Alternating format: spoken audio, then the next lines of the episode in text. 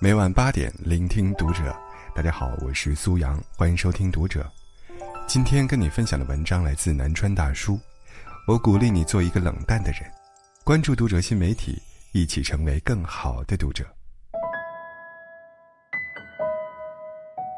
长篇小说《无声告白》中有一句是这样说的：“我们终此一生，就是要摆脱他人的期待，找到真正的自己。”这句话说起来容易。做起来却很难，比如我们每个人都想做一个情商高、圆滑的人，受别人欢迎，为他人担心，笑着让每个人都满意。可当我们成为了这样的人之后，却发现自己一点都不开心。本来已经很累了，朋友无聊叫你出去玩，你为了让他开心还是去了；本来工作已经很忙了，同事有问题解决不了，你还是把他揽了过来。你活的就像是一个小太阳，温暖的对待身边的所有人，总是站在他人的角度考虑问题。林志玲就是这样一个人，在所有的人眼中，她是高情商的代表，她是温暖的代言人，所有人都很喜欢她。可要我说，我觉得林志玲活得太累了。陈凯歌在拍电影《道士下山》时，曾说过林志玲的一个细节，当时林志玲穿着旗袍在旁边候场。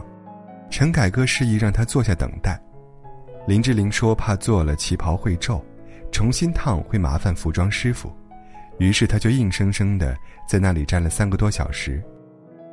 综艺节目《花样姐姐》中，两位嘉宾因对裙子样式有分歧，所以买了两条裙子让林志玲选。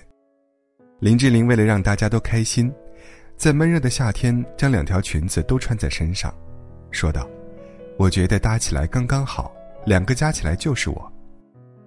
参加《天天向上》时，不小心被主持人衣服上的铆钉扎破手，鲜血直流。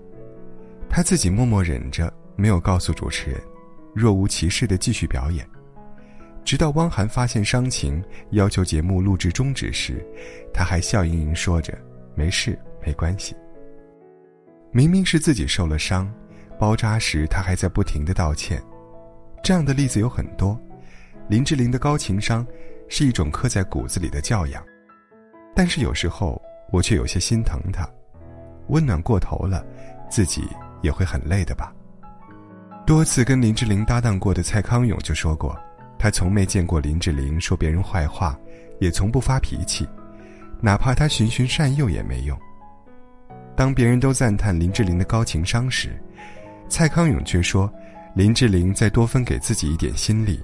那才是他心目中的高情商。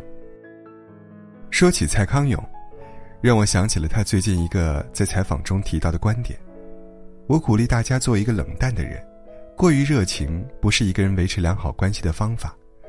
什么叫做冷淡的人呢？不是说什么事情都事不关己、高高挂起，而是你不必要求自己满足所有期待，更不必对所有的事情都保持热情。很多人从小。就是在别人的期待中成长，总是踮起脚尖去达成别人的期待。小时候为了父母的夸奖而努力考出一个漂亮的分数，长大了为了家人的催促奋斗在相亲的路上。如果没有达到期待，就会倍感难过，仿佛辜负别人的期望是不可饶恕的罪恶一样。总是按照别人的想法生活，总因为别人的眼光和看法而改变自己。最后的结果呢，其实一点都不尽如人意，既没有活成别人想要你活成的模样，也没能成为自己。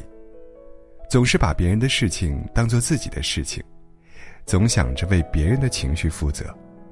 有时候仔细想一想，这个世界上无非只有三种事：自己的事、别人的事、老天爷的事。朋友吴越，在我看来就是一个相对冷淡的人。他不想去的场子，别人怎么说也不会去；自己不想做的事情，别人怎么哀求也会拒绝。他说：“有些人觉得我冷血、不近人情，可是不想去就不去，这不是应该的吗？我为什么要为了照顾别人的情绪，反而牺牲了属于自己的自由呢？”何炅曾经在一则综艺节目中提起了韩雪，说他们一起录制一个节目。工作结束后，何炅对韩雪说：“我们去吃饭吧。”但韩雪却直接拒绝了，说她要回家写作业。何炅当时想说：“我跟你打马虎眼，不想吃就不吃。”但其实韩雪真的回去写作业了。有人说，和同事朋友吃一顿饭又花不了多少时间，直接拒绝会不会有点不近人情？在中国这样一个人情社会，吃个饭又能怎么样呢？但其实，知道自己想要什么，想干什么，不牺牲自己而迎合别人，才是真正的活出了自己。不想做就别做，不想说就不说，不要被“温暖”这两个字绑架，不要总觉得，如果拒绝了对方，对方会很伤心。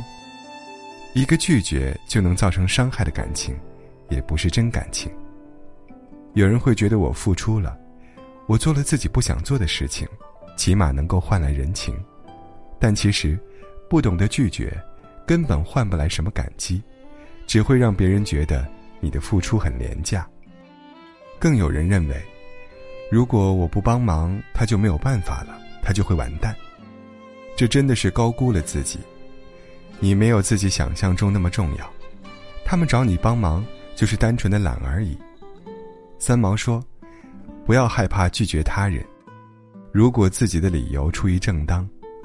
当一个人开口提出要求的时候，他的心里根本预备好了两种答案，所以。”给他任何一个其中的答案，都是意料之中的。